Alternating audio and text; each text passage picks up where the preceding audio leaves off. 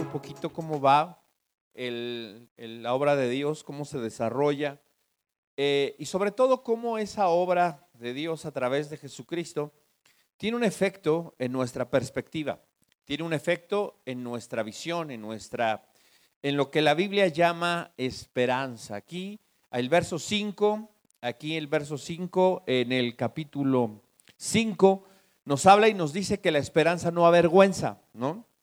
Literalmente podríamos nosotros traducir también esta expresión como la esperanza no defrauda, no falla.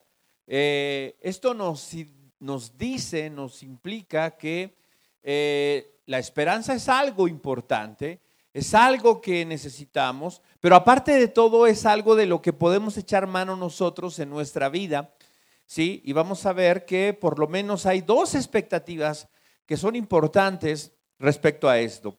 Eh, bueno, ya me adelanté un poquito a la definición, pero vamos a leer el texto primero.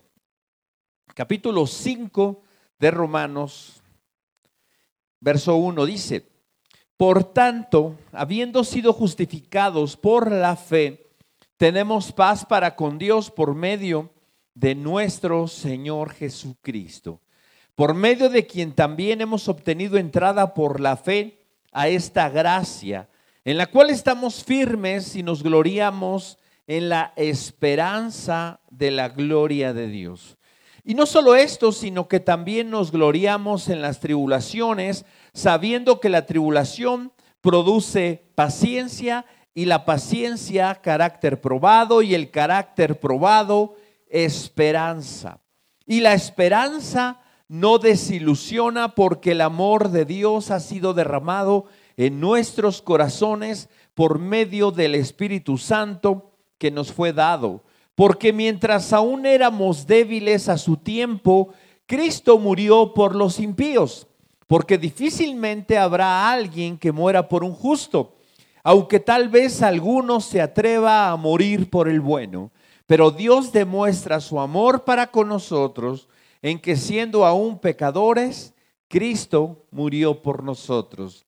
Entonces, mucho más, habiendo sido ahora justificados por su sangre, seremos salvos de la ira de Dios por medio de él. Porque si cuando éramos enemigos fuimos reconciliados con Dios por la muerte de su Hijo, mucho más, habiendo sido reconciliados, seremos salvos por su vida. Y no solo esto, sino que también nos gloriamos en Dios por medio de nuestro Señor Jesucristo, por quien ahora hemos recibido la reconciliación. ¿Qué es lo que Pablo nos está diciendo aquí? Recordemos cómo va la secuencia de la carta a los romanos, por lo menos hasta este punto. Capítulo 1 nos plantea el dilema de cómo fueron las cosas, ¿no? Eh, cómo el hombre rechazó a Dios, cómo conociendo a Dios no le glorificaron, no le dieron gracias, sino que se envanecieron en sus razonamientos, su necio corazón se oscureció y simple y sencillamente fueron entregados a pasiones vergonzosas. Dios no pasó por alto esta rebelión, esta rebeldía. Dios, dice el capítulo 2, estableció un justo juicio sobre la humanidad a causa de esto. Este justo juicio se estableció sobre la base, según el capítulo 3, de que no hay justo ni aún uno. ¿Sí? No hay quien busque a Dios, todos se desviaron, sin embargo Jehová cargó sobre sí el pecado de todos nosotros. Entonces en el capítulo 4 se nos introduce un tema importante que es la fe. ¿Sí? Se nos habla de un hombre llamado Abraham como su ejemplo de fe lo justifica. Como no lo justifican las obras, sino lo justifica la fe. Y entonces llegamos al capítulo 5 ya con una base ya con un entendimiento de lo que éramos, de dónde venimos, de lo que hicieron nuestros padres, del pecado que heredamos, cómo estamos expuestos al juicio de Dios, pero hay esperanza y hay un camino que es el camino de la fe, que si nosotros podemos creer, pues seremos justificados. Y entonces estamos ya en el capítulo 5, donde nosotros miramos, ¿sí? La base de nuestra vida. Pero ¿De qué serviría todo lo que ya vimos, todo lo que ya hablamos? Aunque fue un resumen muy pequeño en unos minutos, es, podría ser un tema que, en el que tardaríamos semanas, meses profundizando y estableciendo esos principios, esos fundamentos en nuestro corazón, en nuestra vida. Pero todo eso, ¿para qué me sirve? ¿De qué me sirve conocer eh, lo que fui? ¿De qué me sirve conocer el juicio de Dios? ¿De qué me sirve saber que estoy expuesto a la ira de Dios? ¿De qué me sirve que yo pueda entender que la fe es el camino, el medio que Dios ha dispuesto para eso? Y es más, ¿de qué me serviría creer en Él si, si eso no tiene ningún efecto en mi vida?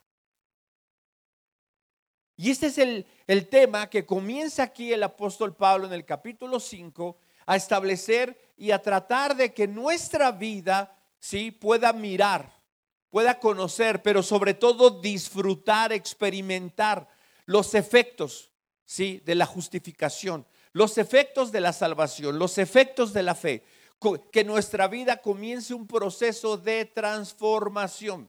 Cuando hablábamos de enemías decíamos que el fundamento, eh, las murallas, las puertas daban una protección externa, pero ¿sí? La segunda parte de la reconstrucción en tenía que ver con lo interno, con el corazón, con la vida, con el diario vivir. Cuando terminaron los muros, cuando se pusieron las puertas, cuando se pusieron los guardas, ¿sí? Había que regresar a trabajar, había que regresar al campo, había que regresar a la ciudad, dependiendo del caso. ¿Y ahora qué hago? ¿Y ahora cómo vivo? ¿Y ahora cómo enfrento? ¿Cómo, cómo puedo yo lidiar con todas estas cosas? Bueno, pues aquí en Romanos encontramos nosotros la perspectiva de Dios a través del apóstol Pablo respecto a cómo debemos mirar nosotros. Hay un tema que aquí en este capítulo 5, en estos primeros 11 versos, encontramos nosotros recurrente y es precisamente de lo que nosotros vamos a hablar el día de hoy y se trata de la esperanza. Dice el, verso 5, si lo leemos en la, en la versión... Eh, la Nueva Biblia de las Américas, eh, leemos, la esperanza no desilusiona, dice ahí el verso 5, ¿sí? La esperanza no desilusiona. Si tienes tú la, la Reina Valera 60, dice la esperanza no avergüenza, ¿sí? No te deja en vergüenza, no te deja exhibido, no te deja así como que y este no salió como querías, y no salió lo que tú esperabas, y no resultó lo que tú buscabas, no. La esperanza no avergüenza. La esperanza es un tema recurrente aquí. ¿sí? Y precisamente eh, vamos nosotros a lo primero definir qué es la esperanza. Y para esto, bueno, pues utilizaremos eh, un diccionario en griego, ¿sí? Que nos dice, primero, el texto griego aquí utiliza una palabra que es muy común en la escritura, eh, que es la palabra esperanza, es la palabra griega, como la ven ahí, elpis. ¿Sí? Elpis. Esta palabra elpis tiene algunas derivaciones, ¿sí? Eh, esperar eh, en una connotación no de dejar que pase el tiempo, sino de expectativa, ¿sí? estoy esperando con ansia, estoy esperando con paciencia, estoy esperando con gozo, estoy esperando con...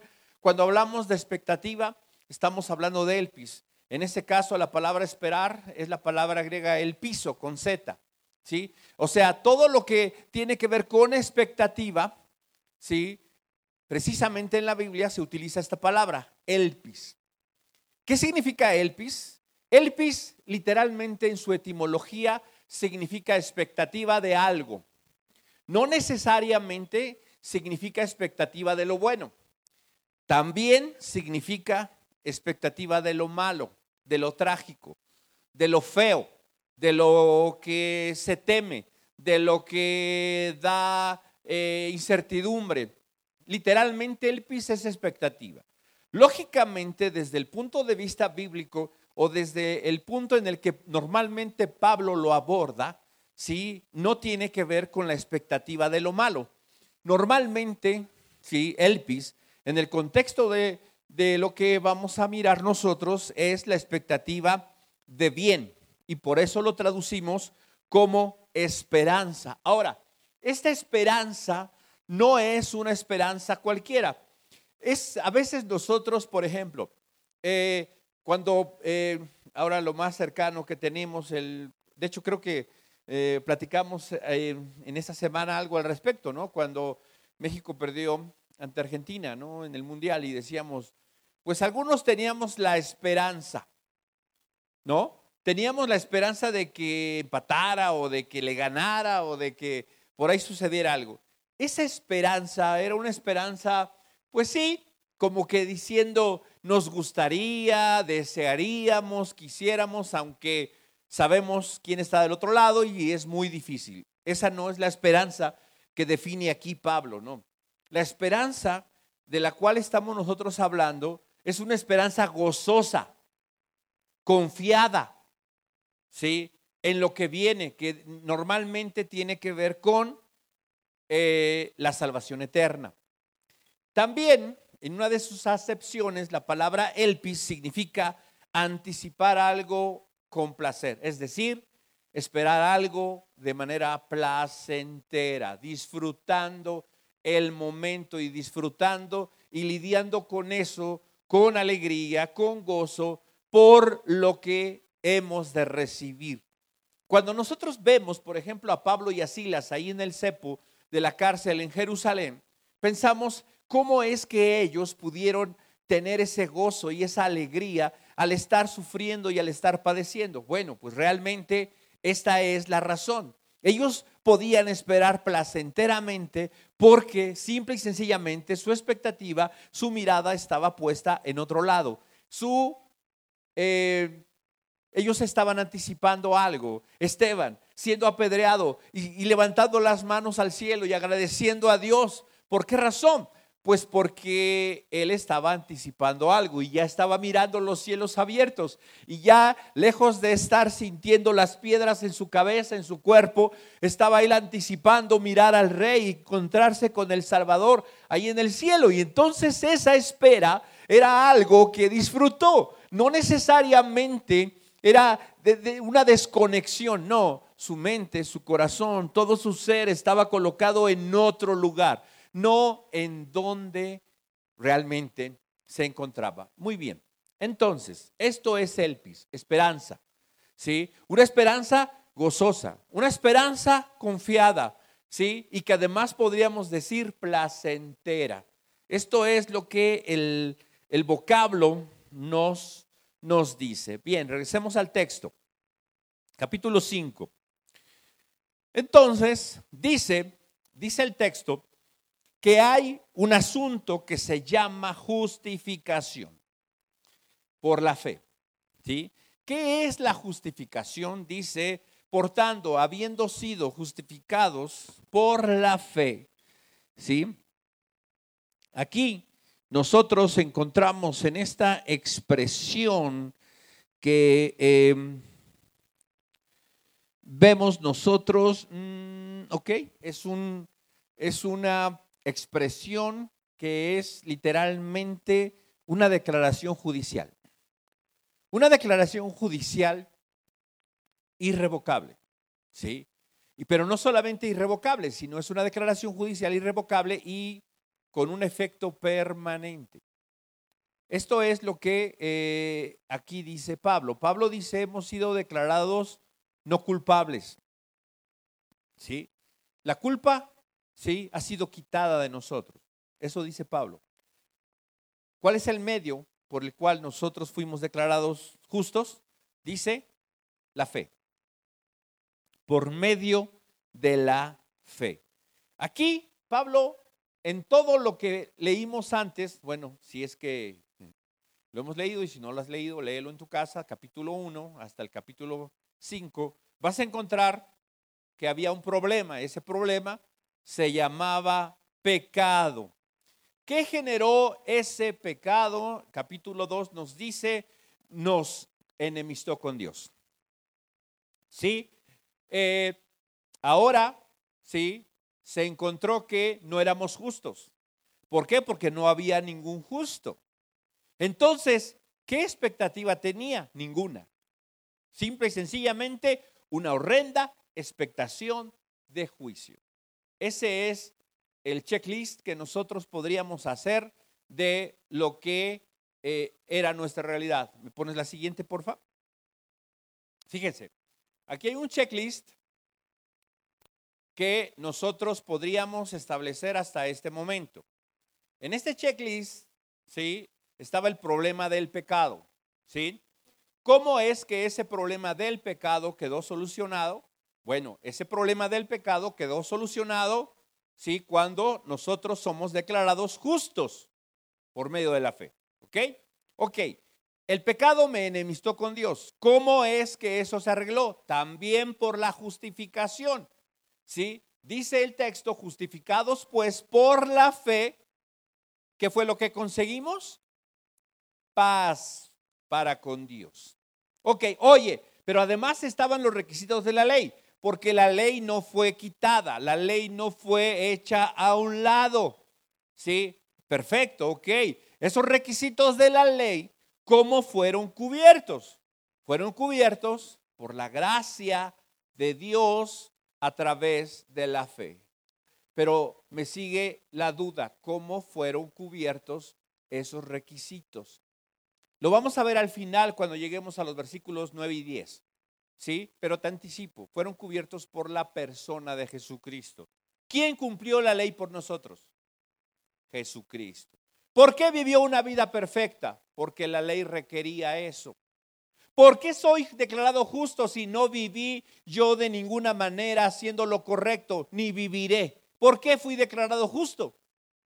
Por la vida que Jesús llevó en mi lugar. Y su justicia me es adjudicada por gracia. Ok, ahora, la horrenda expectación de juicio, que era mi expectativa y mi esperanza, por así decirlo, del el futuro ya no es una expectativa de juicio, ahora es una expectativa de gloria. Esto es lo que el texto nos dice. Resumiendo entonces, el texto nos habla, y quiero leer nuevamente este capítulo 5, los primeros versos, para eh, replantear esto, para confirmar esto, y lo voy a hacer en la nueva traducción viviente. Dice así, por lo tanto, ya que fuimos declarados justos a los ojos de Dios por medio de la fe, fíjate cómo esta es una cuestión que si nosotros revisamos está en una eh, forma, dicen algunos en participio, otros dicen es un auristo, es una cuestión hecha ya, consumada, pero bueno, es un tiempo imperfecto. La realidad es que yo desde mi óptica, sí, tengo que mirar esta justificación como algo ya hecho. Por eso aquí la traducción, la nueva traducción viviente, lo dice, dice, lo dice de esta manera, ya que fuimos declarados justos a los ojos de Dios, ¿sí? Por medio de la fe, es decir, cuando yo creí en Jesucristo, cuando yo reconocí mi pecado, cuando el Señor abrió mi corazón para creer, ¿sí? Y el Espíritu Santo me llevó, me otorgó el don de fe para creer en Él y ser salvo, en ese momento dice la Biblia que esa fe, esa confianza, ¿sí? que el Señor me regaló para poner en Él, en ese momento fui declarado justo a ante sus ojos. ¿Sí? Ahora, dice después, dice, tenemos paz para con Dios, a lo que Jesucristo, nuestro Señor, ¿qué dice? Hizo por nosotros. ¿Qué fue lo que hizo Cristo por nosotros? Bueno, no solamente murió en la cruz, no solamente entregó su vida, no solamente se levantó entre los muertos, sino vivió una vida perfecta. ¿Sí? Tengo que eh, entender eso. Ahora, verso 2. Debido a nuestra fe, Cristo nos hizo entrar en este lugar de privilegio. Fíjate, ¿sí? Yo estaba en una situación de juicio, en una situación de condena, en una expectativa de de pasarla mal eternamente, ¿sí? ¿A causa de qué? A causa de mi pecado, a causa del juicio de Dios. La intervención de Dios a mi favor, por la gracia de Dios, por la obra de Cristo, cambia mi posición. Dice el verso 2, debido a la fe, Cristo nos hizo entrar, es decir, salgo yo de una circunstancia, entro a un lugar de privilegio, que destaco lo que dice después de privilegio inmerecido.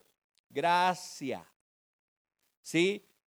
Dice, inmerecido, en el cual ahora qué? Permanecemos. Y esperamos. ¿Sí? Con confianza. ¿Y qué? Y alegría. Participar de la gloria de Dios. ¿Te das cuenta cómo no se puede tener esperanza sin la obra de Cristo? ¿Qué pasa cuando yo, sí, cuando yo estoy con una expectativa oscura, negra? ¿Sí? ¿Qué pasa cuando yo estoy con una expectativa turbia, trágica? ¿Estoy yo descansando en la obra de Cristo? No. ¿Estoy descansando en qué? En cualquier otra cosa, menos en la obra de Cristo. La obra de Cristo, la consideración de Cristo, ¿sí? Me lleva a mí a estar en un lugar de privilegio inmerecido en el cual permanezco, en el cual la espera que yo tengo ahí es que caracterizada por la confianza y además la alegría. Confianza y alegría. Esto es lo que produce la obra de Cristo en nosotros. ¿Sí? Confianza y alegría. Verso 3. Además de estar alegres, contentos por lo que hemos de participar de la gloria de Dios, dice el verso 3, también nos alegramos al enfrentar, ¿qué? Las pruebas, pruebas y dificultades. Dime una cosa, ¿qué diferencia puede haber entre pruebas y dificultades? ¿Cuál sería la diferencia entre una prueba y una dificultad? Ah, yo lo veo igual, dices. ¿No?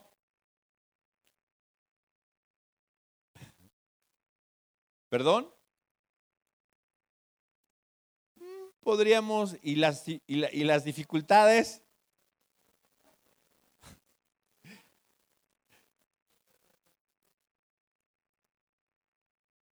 Ok, fíjense, la nueva traducción viviente nos dice pruebas y dificultades.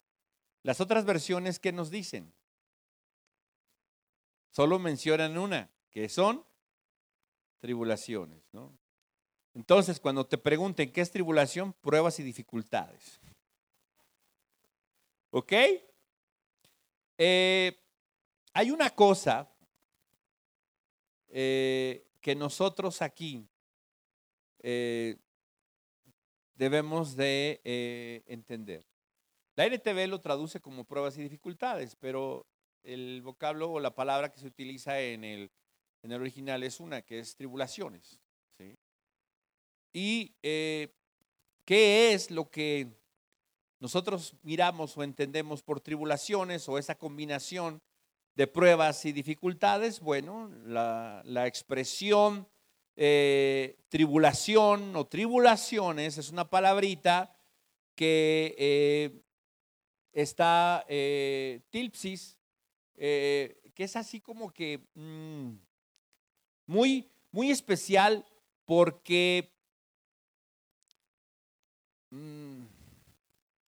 Por ejemplo, ¿has estado alguna vez atrapado en algo? Por ejemplo, en el metro. O en un elevador, ¿no? En el elevador a veces es un poquito más difícil. Si entraron puros flacos, tal vez. Porque sí se puede llenar, ¿no? Pero donde hay alguien que eh, estemos ahí un poquito arriba de lo normal, pues ya empieza a sonar y, todos te voltean a ver a ti, ¿no? Y está bien, yo me bajo, ¿no? Pero normalmente cuando estás en, estrecho, ¿cómo te sientes? Ah, qué cómodo es aquí. Oh, es, bastante, no, no, no, te sientes, te sientes mal, ¿sí? Eh, eh, como que te entra desesperación, como que te entra, eh, necesito aire, necesito respirar, hazte para allá, o sea, sientes, sientes feo. Eso es lo que tribulación significa? Cuando estás en un lugar donde no te puedes mover, donde quisieras, sí, eh, estar en un entorno diferente, en una situación distinta. Tribulación, por eso la nueva traducción viviente lo dice pruebas y dificultades. ¿A cuánto nos gusta estar, nos gusta estar en una prueba? A nadie. A nadie. ¿A cuánto le gusta estar en una dificultad? A nadie. ¿Sí? Quisiéramos estar en otro lugar, quisiéramos estar en otro sitio, sin embargo, no. Hay una cosa que yo debo de entender y es el hecho de que además de estar contento, ¿sí? de estar alegre y de estar confiado, ¿sí? y de estar eh, en esta circunstancia de la esperanza, yo necesito recordar, saber que también la entrada a ese lugar de privilegio inmerecido, en donde yo sé que un día veré al rey, también el boleto que me dieron trae un ticket más pequeño, trae un ticket más pequeño que dice tribulaciones. Y tú quisieras cortarlo y tirarlo a la basura y decir, esta parte no la quiero. Pero ¿sabes qué? Si cortas esa parte, cortas la otra. Viene en el paquete. ¿Sí? Eso es lo que yo tengo que entender. Ojalá la vida fuera sin dificultades. Ojalá la vida fuera sin problemas, sin, sin, sin, sin pruebas, sin eso. No, no, no, no funciona así. Vivimos en un mundo caído. ¿sí? Este mundo caído está regido, veíamos hace algunas semanas, hablábamos acerca de la, de la entropía, ¿se acuerdan? De la ley de la termodinámica, todo esto va hacia abajo, todo va en, declive, todo tiende al desorden, todo tiende al caos, todo tiende al deterioro, eso es lo que este mundo, dice la Biblia, fue sujeto a corrupción. Aquí vamos a vivir eso. ¿Sí? ¿Qué, ¿Cuál fue la promesa de Jesús para sus discípulos? Que tendríamos vida eterna, sí, amén. Que estaría con nosotros todos los días, sí, amén. Que estaríamos en la casa de su Padre, sí, amén. Pero sabes, una promesa que a veces se nos olvida es que en el mundo tendréis aflicción. ¿No dijo Jesús eso? Y eso no lo ponemos en rojo, no lo rayamos, no le ponemos un marcador, no lo ponemos en nuestra puerta, ¿sí? No hacemos un cuadro de eso, porque son de las cosas que nos gustaría meter abajo de la cama, abajo de la alfombra, ¿sí? Ponerlas atrás del refrigerador, porque a nadie nos gusta eso. Sin embargo, es una promesa de Dios. Y dice aquí que es parte del paquete que Dios está tratando, ¿sí? De que nosotros entendamos, ¿sí? De que nosotros recibamos. Quizá tú cuando compras algo, Tú dices, esto no me gusta, esto lo tiro, lo desecho. Aquí no. Aquí viene el paquete y ese paquete trae tribulaciones. Ahora la pregunta es, ¿por qué? ¿Por qué trae tribulaciones? ¿Sí? ¿Por qué Dios no hace todo más sencillo? ¿Nunca has escuchado que alguien plantee esta idea? ¿Por qué Dios permite la maldad? ¿Por qué Dios permite que haya hambre? ¿Por qué Dios permite que haya sufrimiento? ¿Por qué Dios permite que haya eh, todo esto. ¿Por qué razón? Pues porque tiene un propósito. Con eso, puede ser que con eso tenga un propósito, pero tiene un propósito para mi vida. Eso es un hecho. Eso es un hecho. Dios tiene un propósito. Normalmente nosotros, desde una perspectiva, ¿sí? Muy corta, muy limitada, lo que hacemos es plantearnos un evangelio eh, medio, llaman algunos, eh, humanista. En este evangelio humanista, mucha gente eh, está de una o de otra manera colocándose en el centro, en el centro, en la posición central, en la posición donde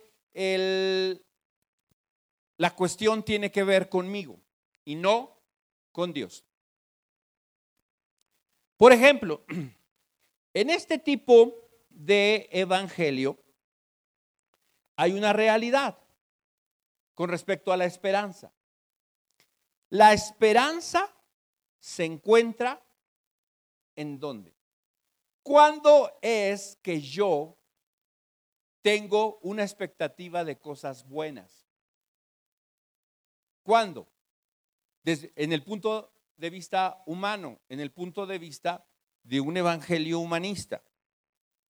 La esperanza se encuentra puesta en cómo me siento.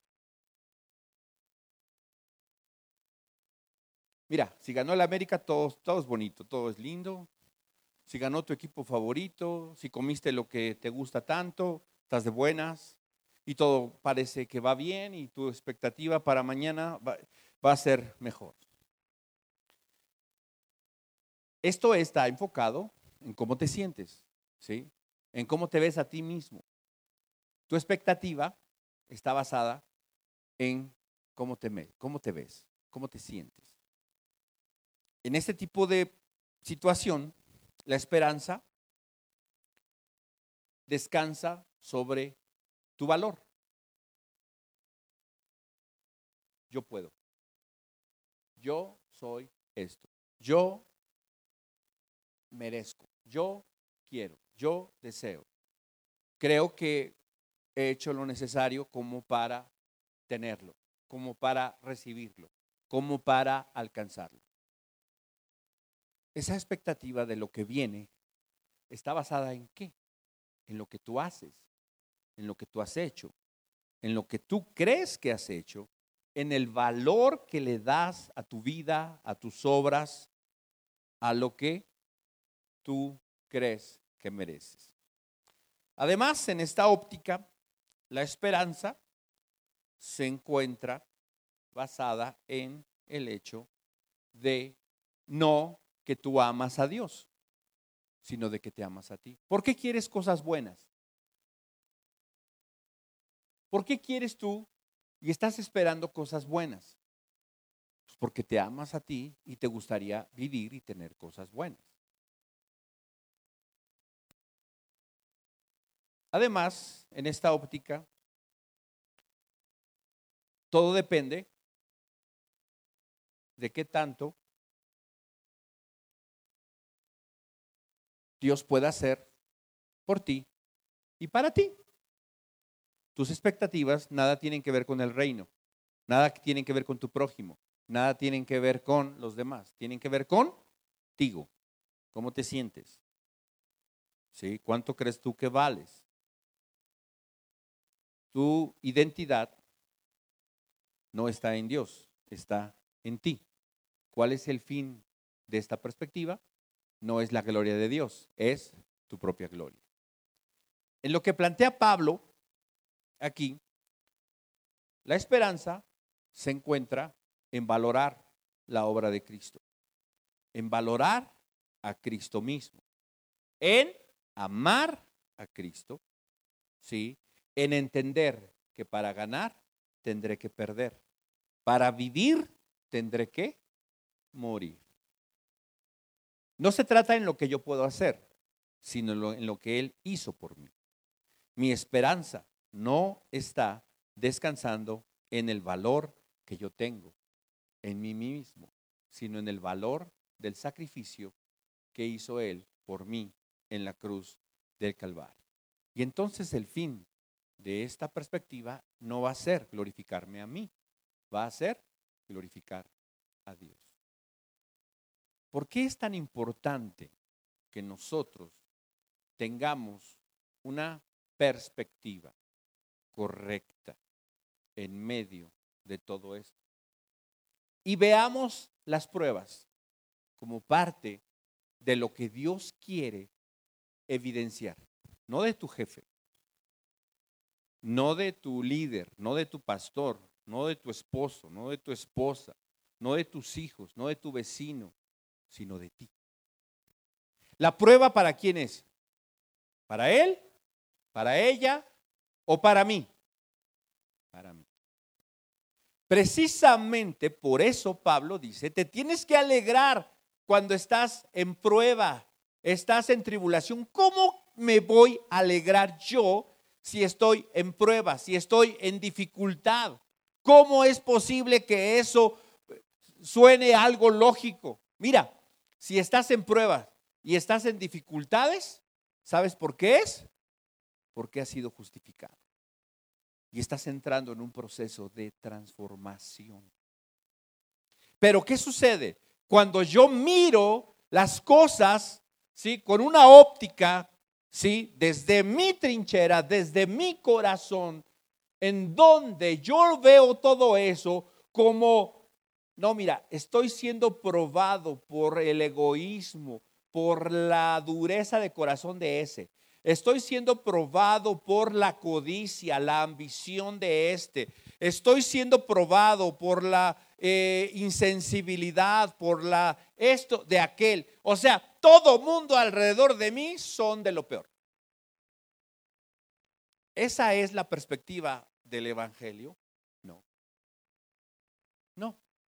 La perspectiva del Evangelio, te glorías en la tribulación. ¿Por qué? Encuentras el peso correcto de la tribulación, ¿sí? Porque sabes que ésta está buscando algo, evidenciar algo, no de ellos, sino de quién? De mí. Fíjate lo que dice el texto. El texto dice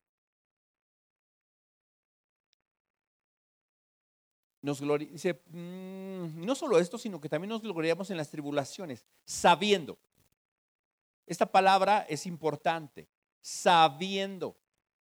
Sabiendo que la tribulación produce qué? Paciencia. Y la paciencia, carácter probado. Y el carácter probado, esperanza. O sea, yo para poder tener esa esperanza que Dios está buscando en mi vida, esa expectativa correcta de lo bueno, de lo correcto, de lo adecuado, de lo eterno, de lo santo, yo necesito primero que nada entender que la tribulación está diseñada para hacerme ver a mí mi problema, no para hacerme ver los problemas y las deficiencias de los demás. Sí, Él es una persona que está mal en su actitud, ¿sí? Es violento, es grosero, es así, es así.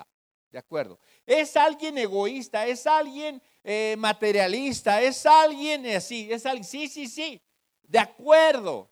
El problema no es lo que Él es, sino lo que Él produce en ti. El problema no es lo que ella, ella es, sino lo que ella produce en ti. ¿Y qué es lo que Dios quiere? Que lo cambies a Él o que cambies tú. Que la cambies a ella o que cambies tú. Que cambies tú. La gloria no está en ver las cosas desde tu trinchera. La gloria está en ver las cosas desde el plan y el propósito de Dios.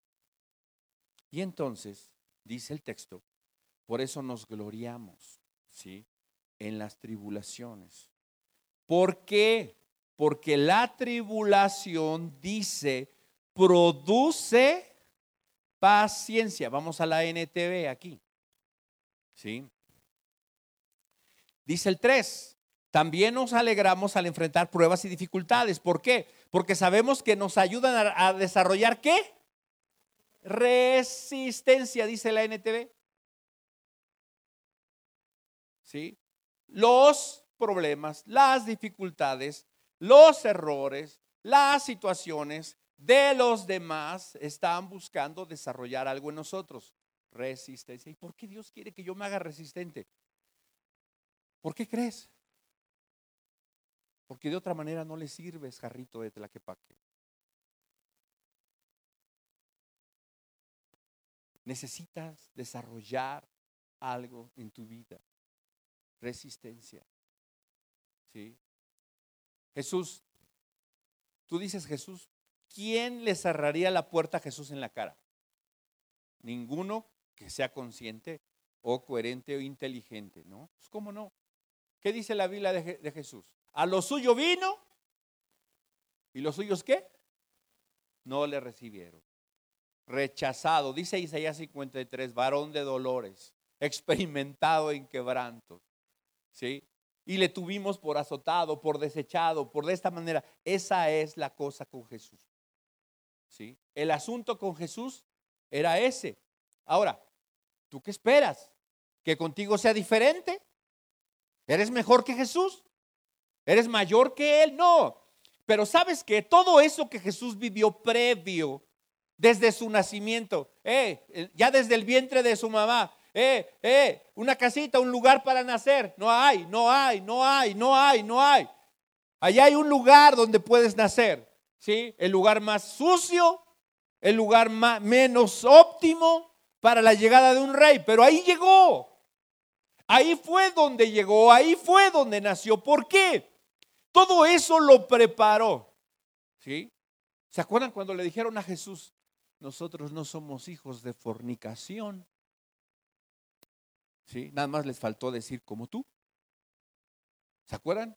¿Cuál era el pensamiento de la gente respecto a María? Oye, sí supiste que María está embarazada. Sí, pero según yo no ha estado con José. No me digas. O sea que Jesús no es hijo de José, de Padre Santo. ¿Y de quién será hijo tú? Pues vea tú a saber María dónde anduvo. No, no, y Nazaret, y Nazaret era bien grande, ¿no? O sea, pueblo chico, Chisme grande.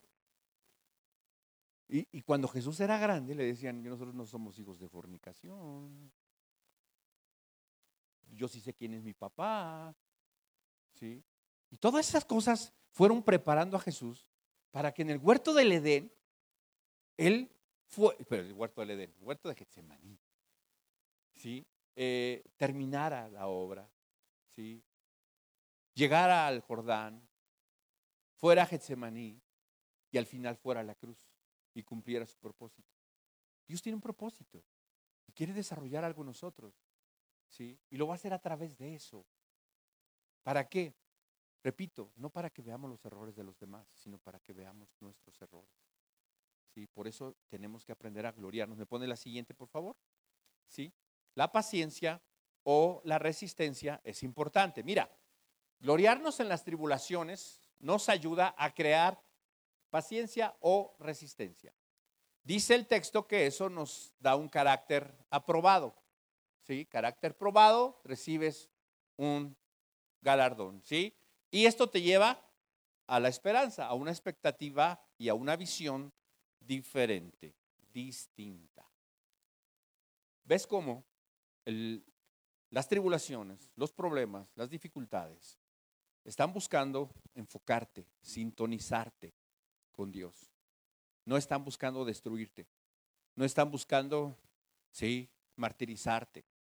No, no, no. Ser cruel contigo. No, no, no. Están buscando algo distinto. ¿Sí? Que es crear una resistencia en tu vida. Crear algo diferente en ti que te lleve a tener una expectativa, una esperanza completamente diferente, distinta. Verso 4 dice, y la resistencia desarrolla firmeza de carácter, ¿sí? Que es el carácter probado. Dios quiere que tengas un carácter firme, firme, que no te calientes tan pronto, pero que tampoco seas tan insensible, o sea, un punto medio, carácter firme, firme. ¿Sí? Y el carácter, ¿qué va a hacer? Va a fortalecer tu esperanza nuestra esperanza segura de salvación. Esa esperanza, dice la NTV, verso 5, no acabará en desilusión. ¿Por qué? ¿Por qué no acabará en desilusión? Pues simple y sencillamente no acabará en desilusión porque sabemos que el amor de Dios ha sido derramado en nuestros corazones como dice el texto. Esa esperanza no acabará en desilusión, pues sabemos con cuánta ternura nos ama Dios, porque nos ha dado el Espíritu Santo para llenar nuestro corazón. ¿Con qué? Con su amor. ¿Sí? No sentimientos.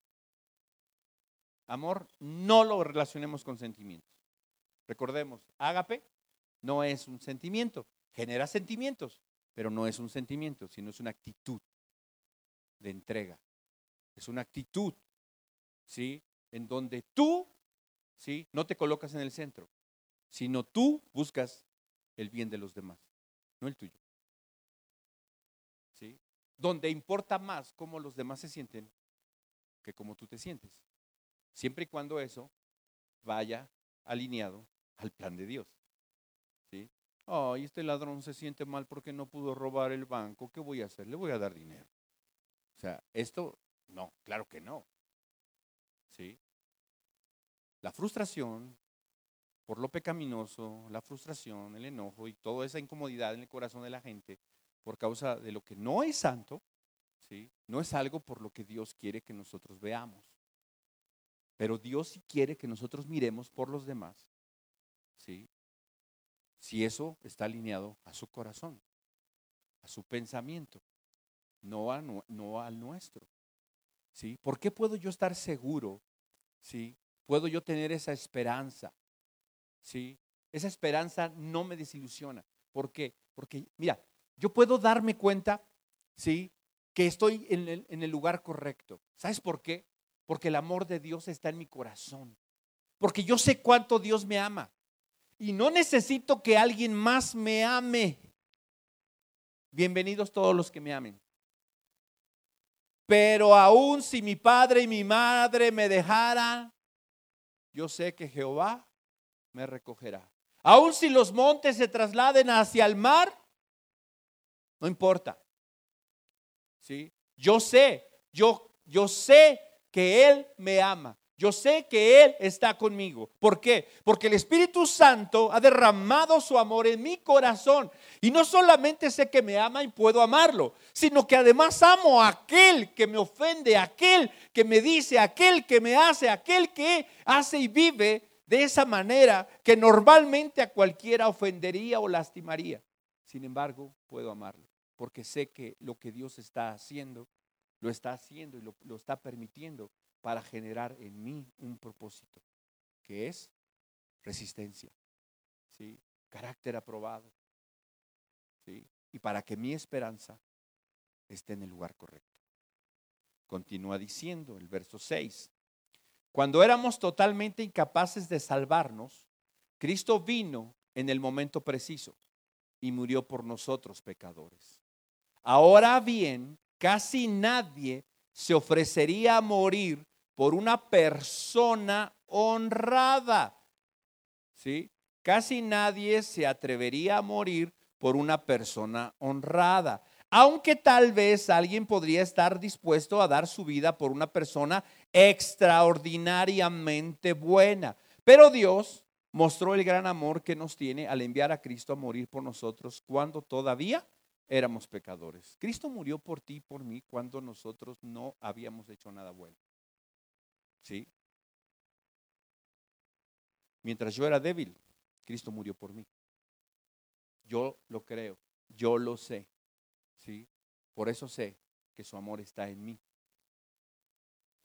Dice, verso 9, entonces, como se nos declaró justos a los ojos de Dios por la sangre de Cristo, con toda seguridad Él nos salvará de la condenación de Dios.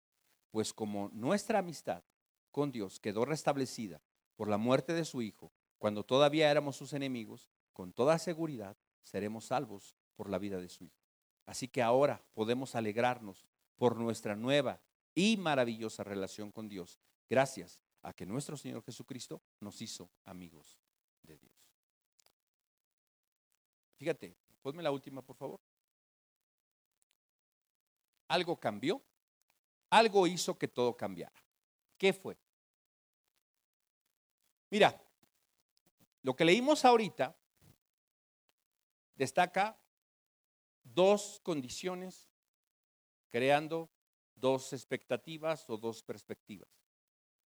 Y hubo algo que cambió esa realidad. Fíjate, la primera condición, éramos enemigos de Dios, ¿sí? Lo que decíamos al principio. Ahora, esa condición que es expectativa ¿O cuál era la perspectiva que teníamos? Ira. ¿Cuál fue el agente de cambio en ese asunto? La muerte de Jesús. La muerte de Cristo, la fe que el Señor nos concedió, nos sacó de esa condición y quitó esa perspectiva o esa expectativa para nuestra vida. ¿Ok? Ahora, estoy en una segunda condición, según lo que dice Pablo en estos versos que leímos. Yo he sido declarado justo. El verso 6 nos decía que éramos incapaces de salvarnos, pero Cristo vino y murió por nosotros. ¿Sí? Él murió por nosotros aún siendo malos. Y como nos declaró justos a los ojos de Dios por la sangre de Cristo, ¿sí? Es decir, esta nueva condición de declarado justo me salvó. Me salvó. ¿Sí? ¿Cuál fue el agente de cambio? Aquí, la vida de Jesús. ¿Por qué? ¿Por qué la vida de Jesús? Su justicia. la vida justa que él vivió. Por mí, para mí. ¿Sí? Me regaló la salvación y me declaró justo. O sea, yo soy justo por la vida que Jesús vivió. Su muerte, su vida y su muerte cambian mi expectativa completa y totalmente. Ahora, si a esto le sumamos una, una siguiente situación, yo estaba muerto, ¿sí? Y ahora estoy vivo, ¿sí? Y con Cristo fui crucificado y así como Cristo murió y se levantó de entre los muertos, yo he resucitado a una nueva vida, a una vida eterna, ¿sí? Mi expectativa ya no es ira, ya no es condenación, ya no es muerte, sino ahora mi expectativa es vida, bendición y vida eterna con Él. Todo esto gracias a la obra de Cristo. Y entonces por eso, lo que yo vivo aquí, lo que yo enfrento aquí, con lo que yo lidio aquí, ¿sí? No me causa problema. Sí, no es fácil.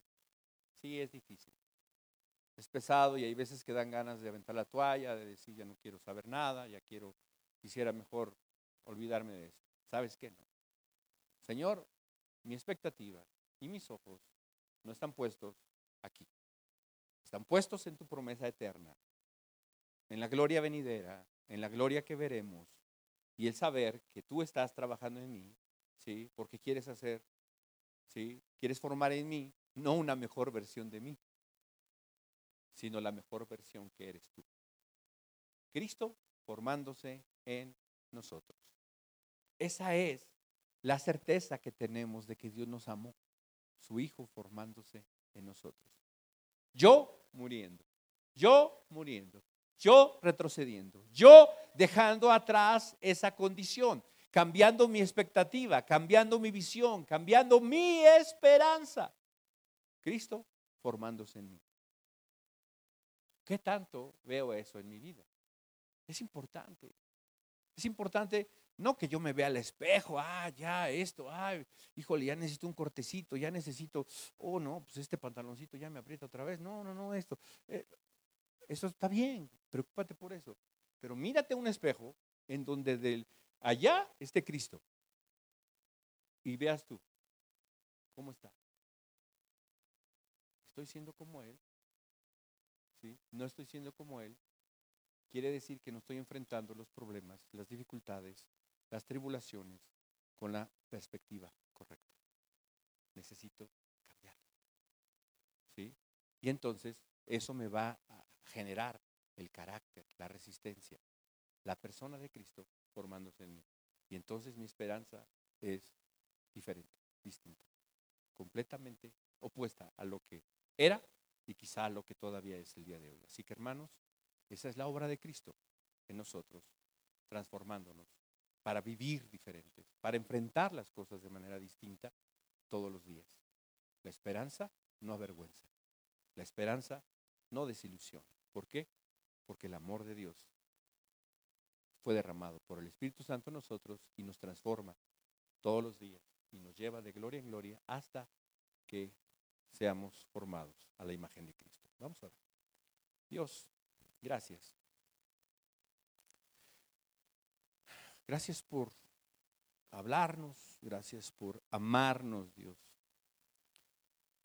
De tal manera que fuiste capaz de enviar a tu Hijo Jesucristo a morir en una cruz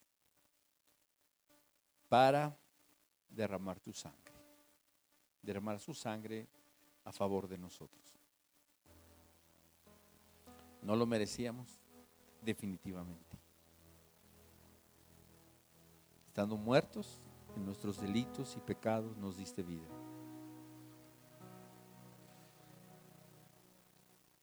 Tu espíritu nos convenció, nos permitió creer en ti, nos concedió la fe para creer en ti. Gracias por eso. Gracias porque ese día cambió nuestra perspectiva. La perspectiva de ira que teníamos sobre nosotros, de condenación. Quizás hasta el miedo de tu juicio sobre nuestra vida. Señor, cambió completamente. Hoy sabemos que nos juzgarás un día, pero no nos da miedo tu juicio. Y, no tememos el juicio porque sabemos que Cristo murió en nuestro lugar. Esto no nos lleva a una vida disipada, a una vida relajada, al contrario, nos lleva a vivir sabiendo que estás buscando nuestra transformación, que estás buscando formar a tu Hijo en nosotros, Señor. Ayúdanos, Dios, a tener la perspectiva correcta. Saber que la gracia tuya no solo nos salvó, sino nos quiere transformar. Quiere desarrollar en nosotros paciencia, resistencia. Quiere generar un carácter aprobado, resistente, firme. Porque quieres que nuestra esperanza no esté en lo terrenal. Que nuestro corazón no esté enfocado en nosotros que nuestra vida no busque nuestra gloria, sino la tuya. Que nuestra vida esté enfocada en ti, Señor. Gracias porque Cristo hizo posible todo esto. Cristo hizo posible nuestra redención. Y Cristo hará posible nuestra transformación. Y no solo eso, sino Cristo hará posible nuestra eternidad contigo. Gracias Dios por la obra de Cristo. Ayúdanos a permanecer. Ayúdanos a tomar aliento en nuestra vida, Dios. En medio de las pruebas, de las dificultades que estamos viviendo. En medio de la adversidad, en medio de las complicaciones diarias, de nuestras relaciones, de nuestras actividades y de todo aquello que controlamos y aún de lo que no controlamos, Señor. Oramos para que nuestro corazón esté en el lugar correcto, con la perspectiva correcta, con la esperanza correcta, Señor. Ayúdanos a vivir todos los días de acuerdo a ese plan tuyo, perfecto y maravilloso. Y que podamos, Dios, reflejarte a ti en todo lo que hagamos. Guárdanos en tu paz, confirma nuestros corazones en ese amor maravilloso que tú manifestaste a nosotros y que podamos vivir no estrechados por el pecado, no estrechados por las angustias, las preocupaciones, por, los que, por lo que nos rodea.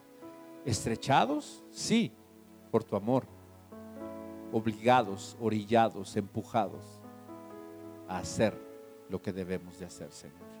Gracias por Cristo Jesús, en quien oramos y por quien pedimos todas estas cosas. Amén.